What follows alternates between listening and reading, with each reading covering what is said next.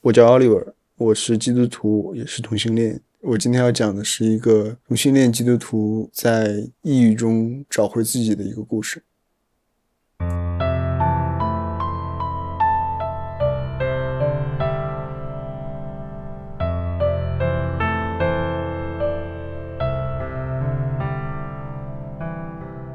你好，欢迎收听故事 FM，我是艾哲，一个收集故事的人。在这里，我们用你的声音讲述你的故事。在前不久发布的第七百二十五期情侣吐槽大会节目当中，有一位名叫 Oliver 的男生吐槽了自己的男朋友吃饭吧唧嘴的毛病。他们两个人讲述非常生动，评论区也有很多人表示这两位男生太可爱了。但是这两位特别阳光的男生在向我们讲述他们的故事之余，还说了一段不那么阳光的成长经历。Oliver 在初中的时候，全家开始信奉基督教。但是在普遍的基督教教义当中，同性恋往往不被欢迎，男男行可耻之事是被基督教的神所厌恶的。虽然国内外的一些自由派的宗教人士认为基督教教义并没有排斥同性恋，但在保守的基督教语境之下，同性恋者依然面对很大的压力。我们的制作人在听完 Oliver 在这个过程当中的挣扎之后，认为这个故事很值得被记录下来。提示一下，本期节目有部分涉及到性的讲述。如果你的身边有孩子，我建议你戴上耳机或者换个时间再听。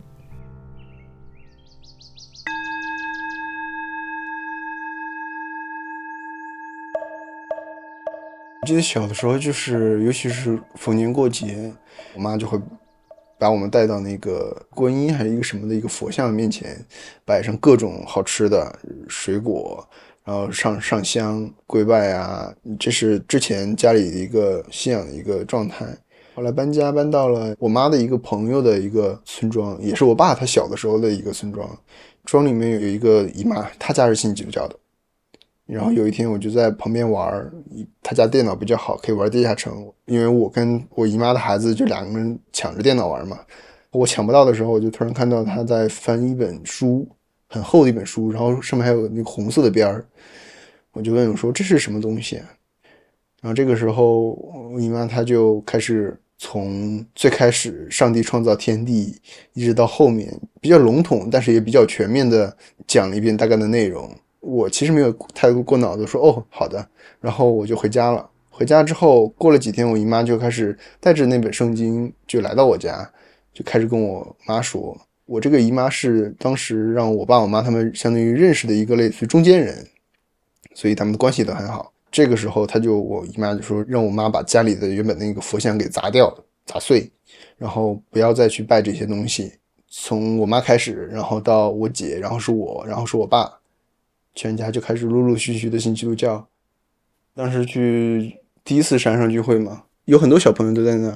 他们陆陆续续的说啊，我得救了，我得救了，我也很着急，我就说我也得救了。其实主要的内容就是让你了解一下关于圣经里创世纪，上帝花呃六天的时间创造了一切，然后以及人们后来犯了罪，亚当夏娃他们吃那个善恶树上的果子开始，就一直往下去，人们一直都有原罪，就开始跟大家说，哎，你们要你们要认罪啊，你们要悔改啊，要成为一个好的基督徒呀。大家真的是哭的都很厉害。我在那个时候其实是没有意识到自己是同性恋的。那个时候我才初一吧。我当时认的罪都是一些小的时候偷家里的钱，然后去小小卖部花花不掉的钱，然后就丢掉，就是一些这样的事情。反正当时就觉得家里都信嘛，我也信，都挺好的。然后确实信了之后，家里的争吵会少很多。尤其就是我我妈妈，她在信基督教之后有非常大的改变，这让我是觉得难以置信的。就感觉人们是能从基督教里面汲取到足够的快乐的。最开始我也是那么想，我觉得他既然能让一个人变得快乐，那他肯定是一个件值得很好的一件事情。对，谁知道就接下来的几年就还有这些事情发生。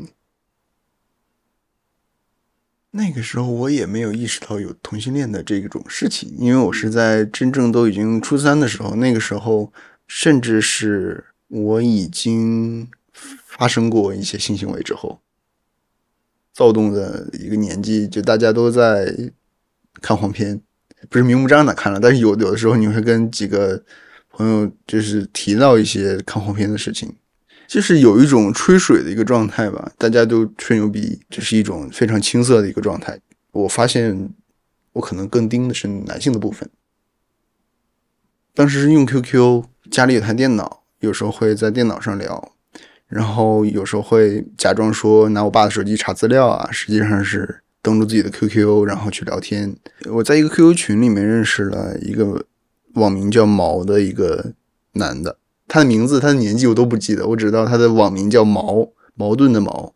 他就是一个寸头，他可能是长得还比较高吧，可能有点胖吧。你通过网络，你也不知道一个人的岁数，不知道一个人什么情况，甚至我们在群之外也没有聊什么内容，就是说要不要来见个面。然后第一次见面。他是开着车来到我家小区的楼下，我就上了车去了他在呃几个街区之外的他正在出租的一个房子，然后就发生了关系。我当时其实不知道自己在做什么，但是你要是说我是类似于被胁迫或者说不叫诱奸吧，这个包括我前几年的时候还在思考这个问题，那个时候我到底了解些什么，是否有一些。嗯，有一些原因是我自己想要去做一些什么事情。嗯，当然现在想起来，就是什么都不知道。让一个初三的学生去跟一个，我觉得他得有四十岁吧，无论是谈话呀、聊天啊，就是还是做任何事情，他都不是我主导的一个事情了。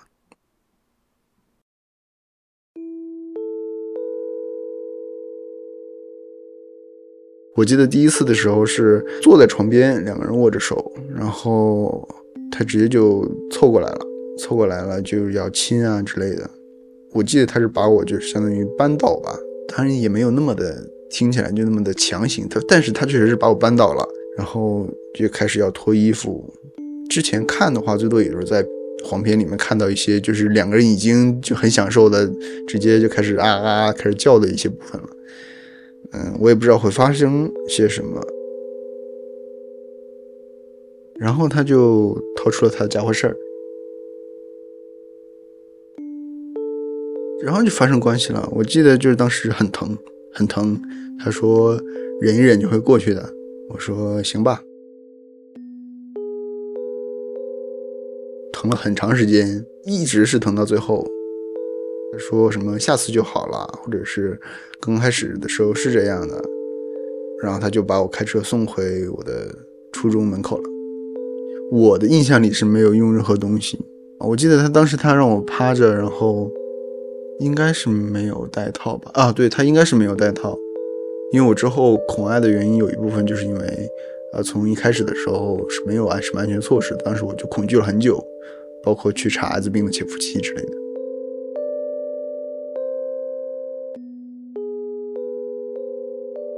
和绝大多数国内青少年一样，没有接受过性教育的 Oliver 就这样懵懵懂懂的在对方的诱导之下，轻易的和别人发生了性行为。同时，Oliver 在被对方引导的过程中，又顺从着自己刚刚萌芽的性欲望。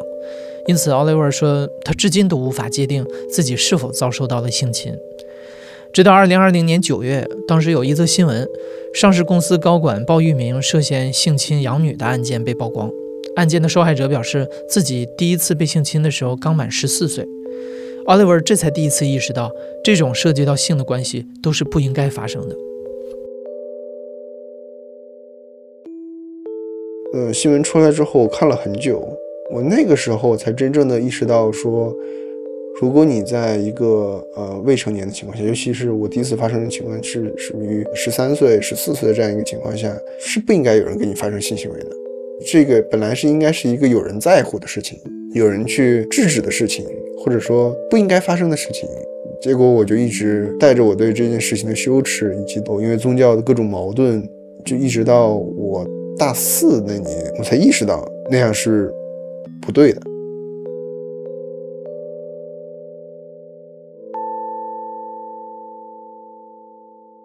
正如奥利 r 所说，十四岁的他并没有意识到这种性行为是不应该发生的，他只是感觉孤独。无论是同学、老师还是家长，那个时候的他无法和身边的任何人讨论他的性取向。所以能和人讨论同性性取向，甚至实践黄片里的行为，这为孤独的奥利 r 带来了刺激感。但另一方面，因为违背了教义，他又时常为自己的行为懊恼不已。因为当时全家已经信基督教了，基督教里面有一些内容嘛，就比如说，呃，十条诫命啊，其中有一条叫不可奸淫，不能去发生一些奸淫的活动。你都不需要别人告诉你什么事情，你就知道这些，这就属于奸淫的这个范畴嘛。然后你就跟，呃，就跪在上帝面前，你就跟上帝祷告，痛哭啊，说：“哎呀，我不想这样，那我该怎么办？”你后悔了，然后那你就要想办法改掉这些事情。我在 QQ 上跟他说：“呃，我们见个面吧，我有事儿想跟你说一下。”见面的地方就直接是他平常发生一些事情的那个屋子。在此之前有。有一次就是约到他他那个他家那边，然后他晚上马上就要有事情，所以要我自己回家，然后他给我两百块钱做打车费之类的东西，但是我也不敢花这两百块钱。最后一次见面的时候，我就带着这个两百块钱，我说这个两百块钱我还给你，我不能拿这个钱啊之类的，跟他说了说我宗教信仰的事情，我不想再继续下去了，他就直接答应说那好吧，那我们要不要就是。最后一次，然后这两百块钱你可以自己留着。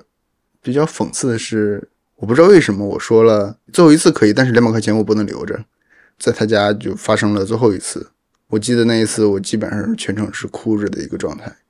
肯定你也没有心思享受了，因为你的信仰在告诫你，你是一个一个罪人的一个状态，然后同时还在跟这个人发生着一次关系。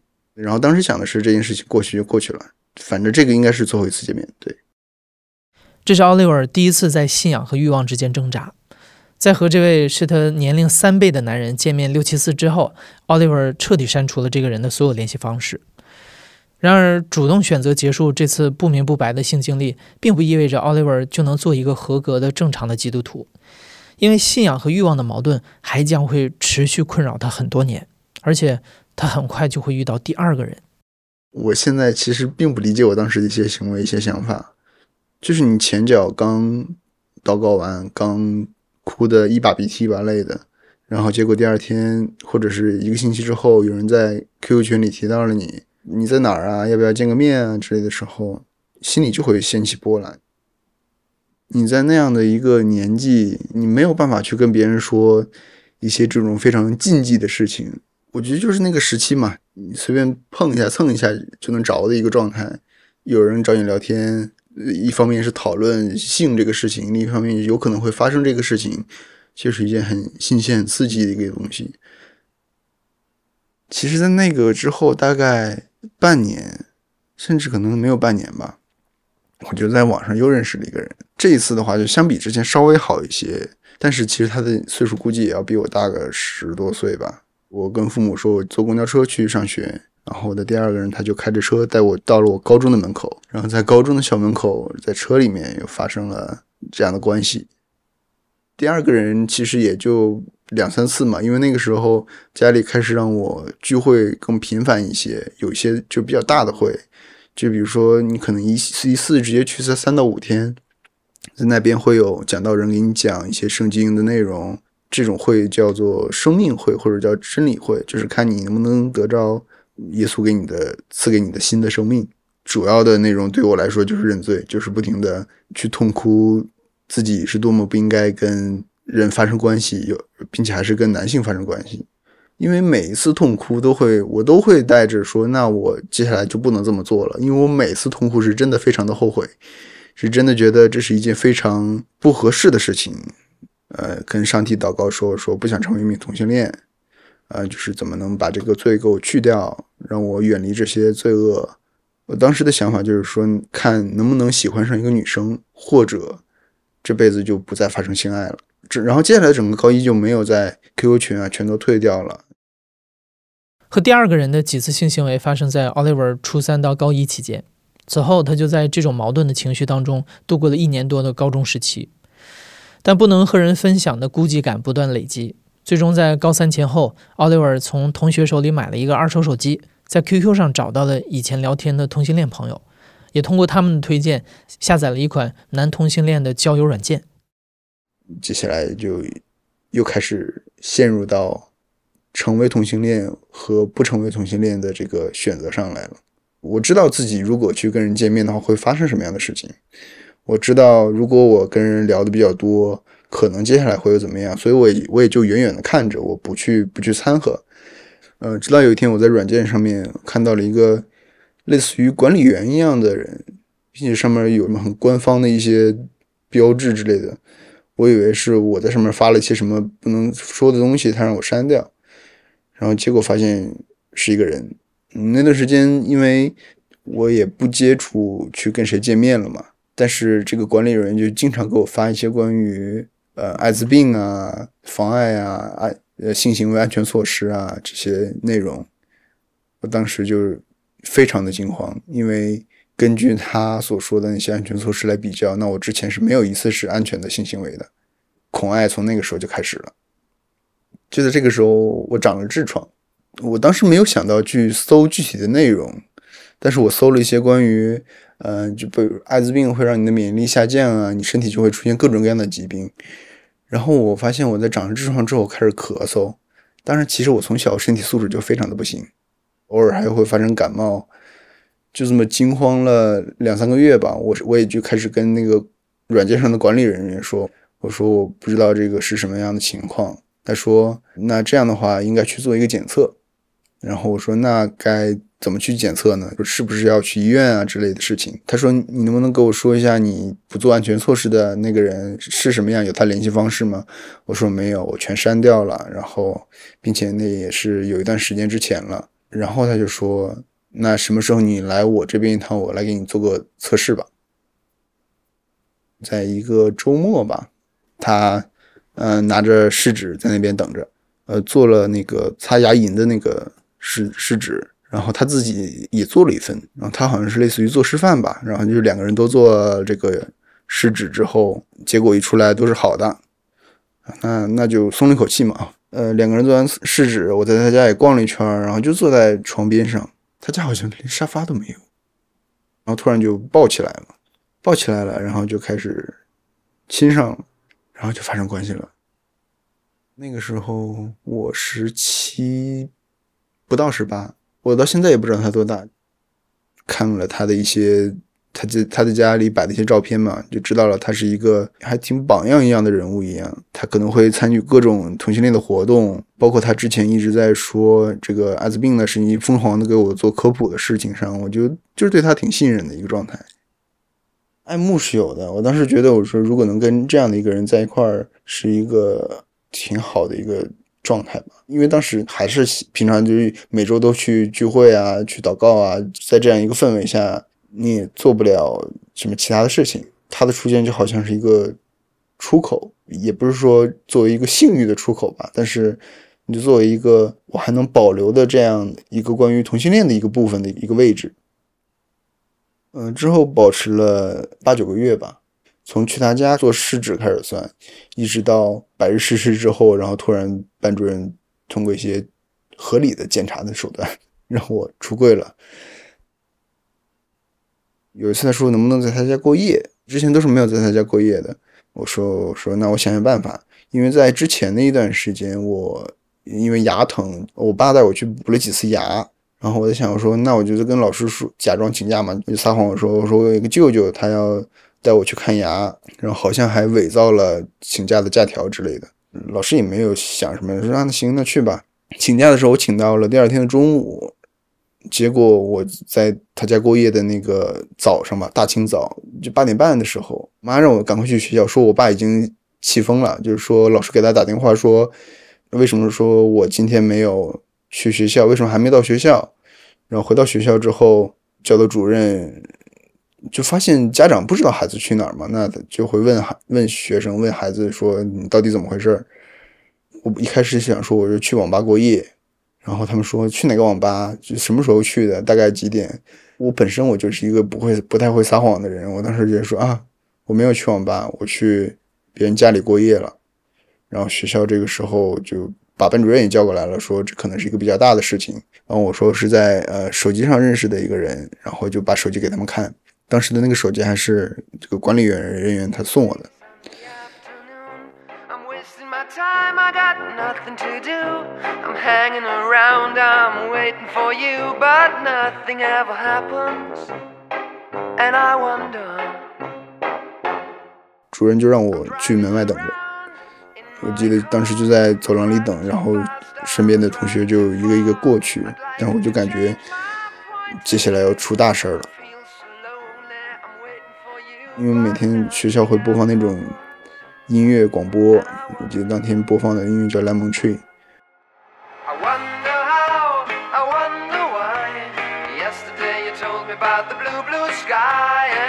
我当时我心里想的第一件事情，我说这首歌肯定会在我之后的生涯中会经常的提到。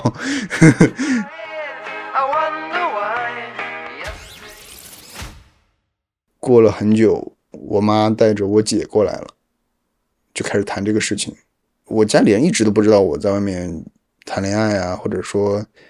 同性恋啊，或者说任何发生关系的事情，我当时的班主任一个英语老师听到我说什么关于同性恋的事情之后，他说：“平常我学习挺不错的，啊，肯定就是不会说为为此给人记档案、处处分。但是这个事情是一个很严重的事情，需要嗯跟家里好好的沟通一下。那你们回家休几天吧。”我是坐着公交回的家，一路上心如死灰。也不知道接下来会是一个什么样的情况，就脑子里也容不下任何的事情，就只知道公交车一站一站一站离家越来越近越来越近，一直到家没有任何人跟我说任何话。我妈她唯一说的也就是说，等你爸回家吧。早上发生的事情嘛，一直等到下午六点，我中间我也不知道做什么，就是看着墙壁等到我爸回来。所有人都聚在一边，就是想听我说具体怎么个情况。我就跟他们说了，我说我认识了一个人，当然我没有跟他们说我什么十四岁发生关系的事情，我就直接说了这件事情。然后我爸知道说这个手机是他他买的，我爸直接就把那个手机砸了，然后就给撅撅到弯到一半的程度。我记得我爸他当时那个手上都划的都是血呀之类的。我爸说。让我去跟这个管理人员去了结一下，之后肯定是不能再见面了。在当下的文化和社会环境当中，LGBT 群体向家人出柜是一件十分困难的事情，很多人因此和家人闹僵，双方都受到长期的精神折磨。一些父母为了逼孩子结婚生子，不惜以死相逼，严重的甚至引发惨案。奥利弗的同性恋身份违背了男女结合、传宗接代的传统观念。也违背了同性恋是罪的基督教教义。在被动出柜之后，奥利尔本以为会承受来自传统观念和宗教的双倍压力，但他却没有遭到过激的打骂。一方面是因为当时已经临近高考，另一方面是因为教义不允许基督徒对他人实施伤害的行为。用我爸的话说，他说：“爸活这么多年了，从来都没有听说过同性同性恋这三个字。”包括我妈也是说：“说这个词儿是你自己编的吗？”然后我就开始跟他们讲一些当时那个管理人员跟我提到的，说什么百分之多少的人是同性恋，呃，中国存在有多少多少的同性恋，他们就觉得我好我好像是被同性恋洗脑的一个状态。他们发现同性恋的事情之后，就是说把这件事情交给上帝，然后说接下来不要再让我去接触任何相关的事情，可能。有一部分关于高考，但我觉得最主要的一部分是因为那个时候家里都信基督教了。你信了基督教之后，你是肯定是不能说让你的火气去引导你的。在家里没有接触基督教之前，是真的会打，会抽裤腰带啊，或者是踹一脚啊之类的。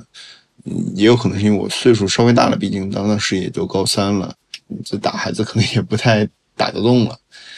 我觉得也有一部分因为信的基督教，家里都是比较平和的。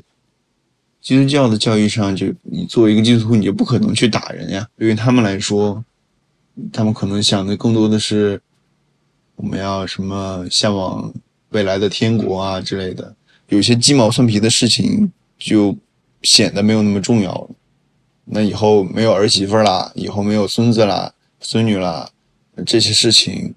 它不再是我跟家里人出柜的一个问题，我跟家里人出柜的唯一问题就是教会上的教条的问题了。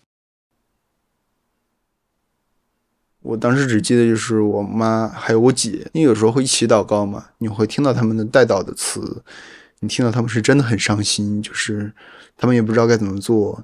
他们说啊，那个主啊，就希望把他们的孩子交给上帝，希望去呃改变。我当时我也一把鼻涕完了，我说阿门阿门。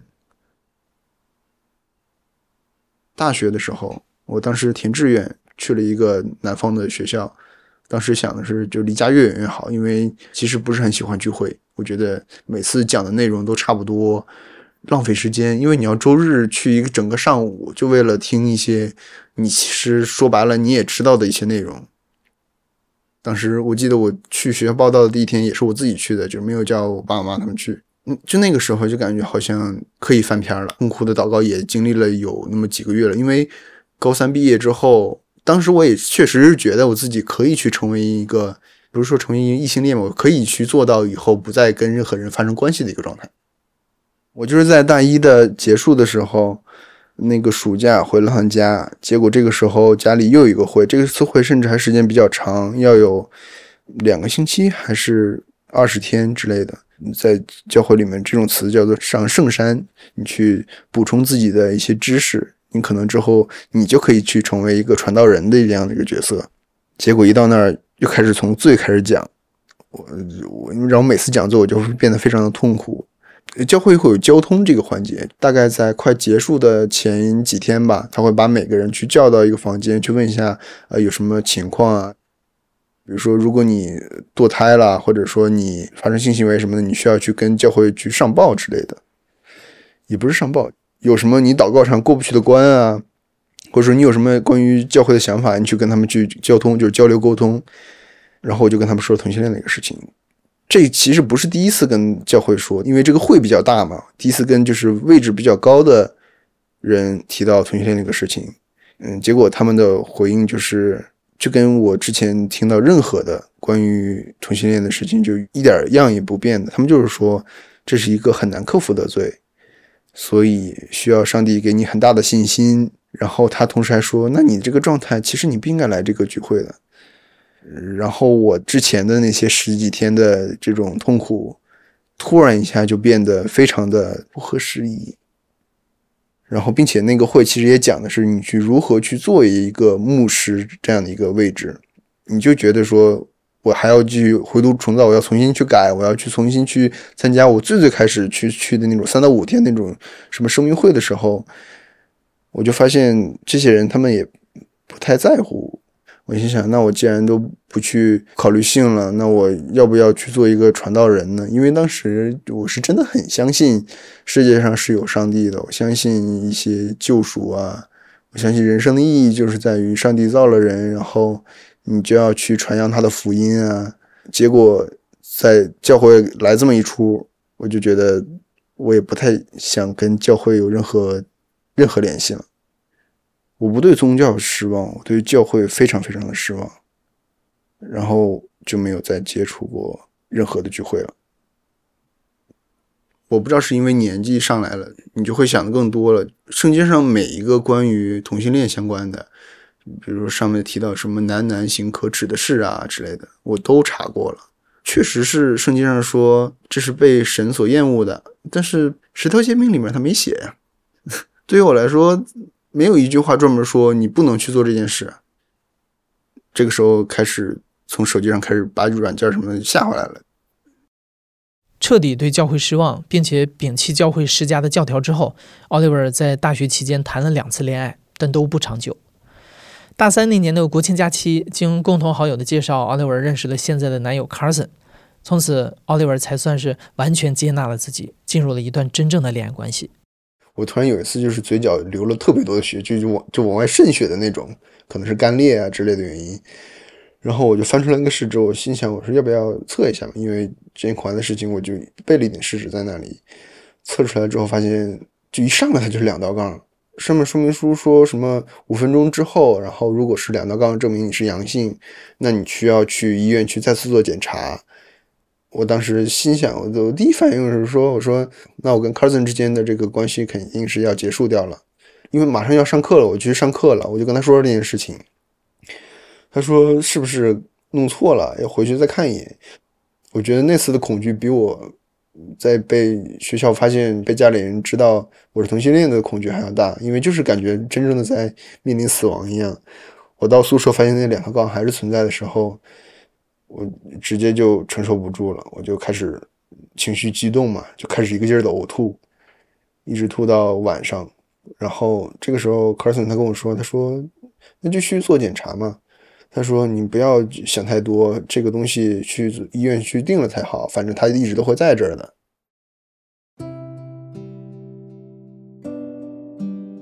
然后我当时就觉得，我说：“嗯。”这辈子应该就是 Carson 这样的一个人了。我觉得他是能能在我任何的时候去站住的一个类基石一样的一个角色。经过数日的焦急等待，医院的检测结果显示，奥利维并没有感染 HIV 病毒。他之前之所以会得到两道杠，仅仅是因为他的检测手法不规范。这次的虚惊一场，意外巩固了奥利维和 Carson 的感情。两人确定关系的一年之后，感情变得十分稳定。两个人大四的时候一起在成都实习，此后又搬到了上海，在 Carson 出国留学前一起生活了一段时间。也正是这个时候，Oliver 的成长过程中积累的压抑和委屈，最终变成了一种挂在脸上的外化体现。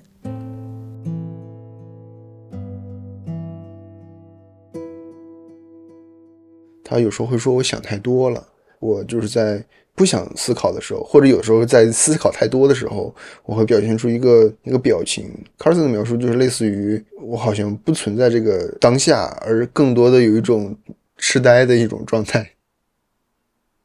有一天晚上，我在沙发上，嗯，我们好像是跟着朋友一起住，他们一起在聊天，一起聊什么，然后我就在沙发上，我就是没有任何的表情，我自己其实没有意识到。我就是看着他们吵吵闹闹的，我自己以为我当时可能也比较融入吧。结果 Carson 他跟我说，为什么就是最近情绪可以一直那么低落？可能很多有过抑郁经历的人，他们在抑郁刚开始的时候是没有觉得自己是一个抑郁的状态的，但是可能 Carson 他就能看到，他能感受到，说要不要去看一些心理医生啊？你这样闷闷不乐已经很多天了。我说。可能就是没有找工作有点愁，其实没有什么必要去看。结果过了一段时间就找到工作了。找到工作的时候情绪会稍微缓解一点。我以为我当时是一个非常兴高采烈的一个情况了，因为动不动我还会去跟他们开玩笑啊之类的。但是每当我有这种比较低落的一个情况的话，卡尔森都会说，他提了大概有几次吧。然后一直到春节不能回家的那个疫情比较严重的一个冬天，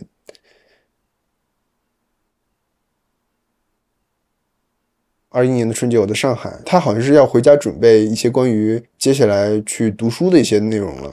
春节来了，就跟父母视频嘛，打招呼，过年好啊，呃，身体怎么样？这些寒暄之后，就提到了上海怎么样，工作怎么样。有没有认识什么样的人？我这个时候就知道他们想要说什么了。我说我说都挺好的，然后跟平时朋友玩也挺多的。我妈她就说那那是挺好的，如果能带个有有个女朋友那就更好了。我没有太接她的这个话茬。我说我说你知道我是一个什么样的情况啊？这个事儿我才多大年纪？我才刚毕业，这有什么好着急的？然后结果我妈又说说啊那能有盼头肯定是好的呀。呃，可能明年的这个时候，你就可以带一个女生回家了。Oliver 说，以前积攒的委屈，在这个时候突然全部袭来。未成年的时候不明不白的性经历，在教务处门口被动出柜的上午，虔诚的基督徒被教会否定。在这种情况下，父母这样一句随口而出的催婚，在春节这个特殊时间，成了压死骆驼的最后一根稻草。他们知道会刺痛你，但是他们。不在乎你的感受，我能记得当时有很多很多大量的汹涌的情绪。刚开始肯定是生气嘛，愤怒嘛，你会觉得都这么久了，也也不是说我前天我才刚给你出柜，然后你今天这个这个春节就跟我提这么一句，还是在知道会让我难受的情况下来伤害我。我每次对家人生气之后，我都会觉得自己不应该生气。作为一个子女，我应该是要去体谅父母的。然后我又开始收着，我就开始憋着，就是父母也在过年啊，你不能去就是怼他们一句啊，然后就开始觉得委屈，我就觉得这么多年从小到大的这种听父母话呀，一直听到了二十多岁大学毕业，结果还在这里一边听话一边难受，委屈之后你就会发现亲人也不再尝试去理解你，那就剩下的就只有孤独了嘛，就当时已经。沮丧到不关心自己的信仰，不管你自杀会下地狱啊，就就不在乎了。就孤独之后，就只只有一些弥漫在全身的一种绝望。因为当时还在聊着视频嘛，我说我不想跟你们说这些事情了。然后我说那个你们先忙吧，我先挂了之类的。上海的春节其实人是很少的，可能是我我所在那个区域人是很少的。整个城市就很安静，但是偶尔就会有车往下路过。我当时是住在忘了十一楼还是十四楼，反正一个比较高层的一个单间卧室，有一个特别大的阳台，阳台上面的那些护栏全是锈。我记得我刚搬到这个房间的时候，我是不敢迈到那个阳台上去的，因为我有非常强的恐高。我平常就算我要去晾衣服，我都是一只脚必须要保证在我的房间里，不能两只脚全在阳台上。结果当时撂完电话，我先是觉得浑身没有力气啊，其实我都不记得我有没有走到阳台上了，但是我非常明显的知道我没有任何的恐惧了。我觉得跳下去的话，希望能摔得死。我就在床上，我就坐着听了一会儿楼下的车，然后我觉得我在在这些结束之前，我想要或者说我需要去跟。嗯，Carson 发个消息，我说我刚跟家里人通完话，现在情况不是很好。他好像直接就说了，他说我说了你不要生气啊，我觉得你真的需要去看一下心理医生。然后他说看心理医生这个事情，突然好像就是我好像抓到了一点什么，我就觉得好像有些事情是可以做的，我可以去看一下心理医生。然后当天我就去预约了，呃，上海这个宛平南路六百号，就是很出名的一个精神卫生中心。我跟卡尔森说，我说没预约上，我说但是我我会就是一直盯着什么时候能预约开放之类的。然后那天晚上我基本上就开始一直跟卡尔森聊天，一直聊到自己有点犯困了。我说好，那我可以睡觉。当时的那个说要跳下去的这个想法，他就渐渐的收缩回来了一点。然后我的恐高又回到了上风，就可以不用一直盯着那个阳台，想要去做一些什么事情了。三月二十多号，我去也预约到了嘛，去看医生，进了诊室，医生就开始问我一些问题，他给我做了一些表，花了几百块钱，然后测出来之后发现是什么中度抑郁、中度焦虑，说实话是有一点失望的。没有到重度是吗？对呀，我觉得我我人都这样了，怎么还是一个中度的一个状态？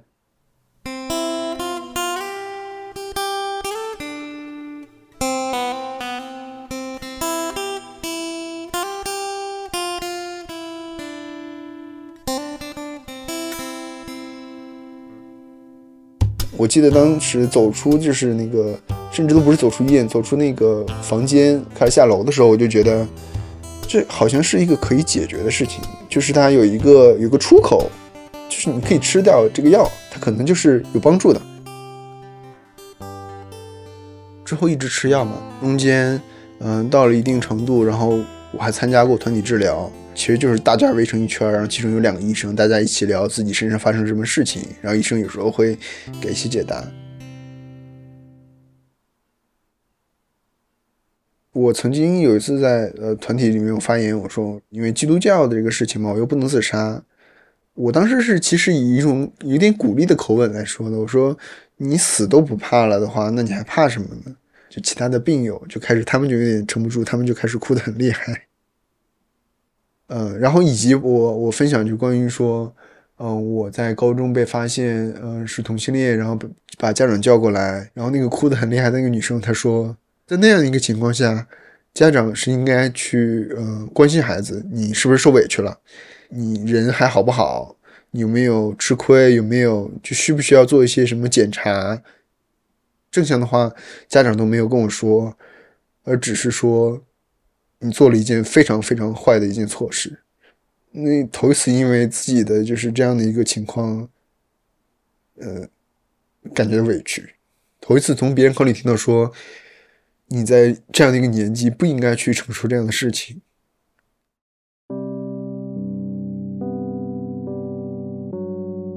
父母在得知奥利维确诊中度抑郁、中度焦虑的事情之后，虽然依然无法接受奥利维的同性恋身份，但对他的态度很快缓和了下来。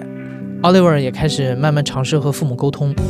他说他不期待他们完全理解，只是希望他们能放松一些对自己的要求和掌控。经过数月的药物治疗和心理疏导，如今的奥利维已经可以自己逐步化解掉一些情绪了。不会再像从前那样长时间的陷在一个漩涡里，越陷越深。因此，在医生的建议之下，他目前处于停药状态。对于信仰，虽然对教会失望，但奥利维尔现在仍然是一名基督徒，相信爱的基督徒。突然想到一个，就是有个叫《粉熊救兵》一个节目，就是 Queer 爱现在去帮人家，就是通过外表或者是家里收拾啊，让人去有一个更好的生活的一个节目。那其中有一个就是关于。呃，一位老妈妈，她是信基督教的，然后她的儿子是同性恋。那一集的结尾，他妈妈就说：“嗯，基督教的本质是让你去爱人，要彼此相爱，所以你不应该去因为一些罪去指责你所爱的人。”我觉得，我之所以现在还信基督教，是因为，呃，一是我本身我确实相信，二是因为我相信。爱才是所有的这些你遇到的困难的一个解决方式。我现在这个事情有一个观点，就是你所你所发生的任何事情都是上帝允许发生在你身上的，都是他默许的。我觉得我是一名基督徒，跟我是一名同性恋，它不应该是一件冲突的事情，因为我对上帝的理解还是爱。